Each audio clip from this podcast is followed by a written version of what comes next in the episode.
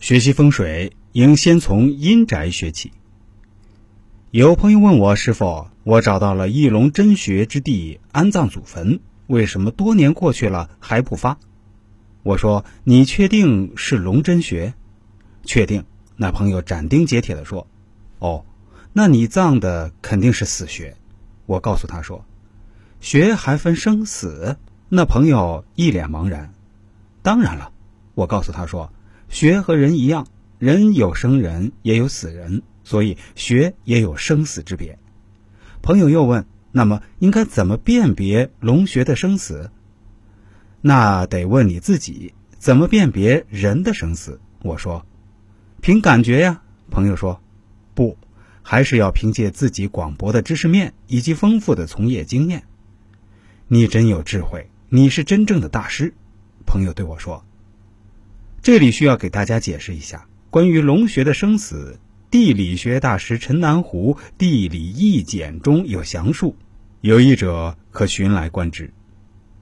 风水学认为，人秉承天地阴阳五行之气而生，人从出生的那一刻起，秉承阴阳五行及湿热燥寒之气不同。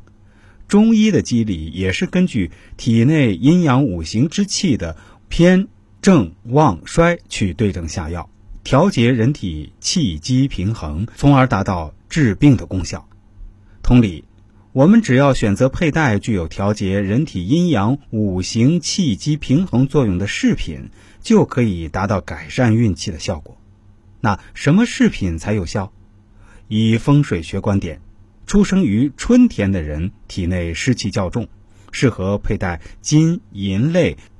可和湿气的首饰，出生于夏天的人体内热气较重，适合佩戴玉石、翡翠之类寒凉饰品；出生于秋天的人体内燥气重，可适当佩戴琥珀类去燥类饰品，以此类推。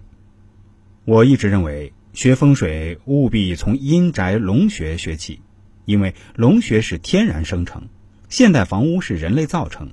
龙穴本于天然，合乎天地的根本原则理法。我们获得这种原则理法后，才能顺应天地之道去设计创造出更好的现代房屋，否则就是乱来一套。所以学风水必须要学习寻龙点穴。只要我们通晓龙穴这种理则，才能更好地设计出合乎自然之道的阳宅居所来。把阴宅学会，再学阳宅，那就是件小事儿。只是很多兄台领悟不到这一点，也导致真有水平的风水师不多，不免让我唏嘘不已。有兄台问：怎样才算风水高手？我回答说：风水学是与人富贵贫贱关系最为密切的一门玄学学问。风水高手必须能通过所掌握的风水学，小的令自己或者自己的子孙后代平安富贵，大的改变整个家族命运。否则，凭什么别人相信你？用风水术谋生的兄台，必须具备运用风水之术为人改运造福之能，如此方能算得上风水高手。某些兄台天真的以为，只要拥有好的风水，就不用干活，天天躺在床上，天上就能掉钱了。我奉劝有这种想法的兄台，就不要学风水了。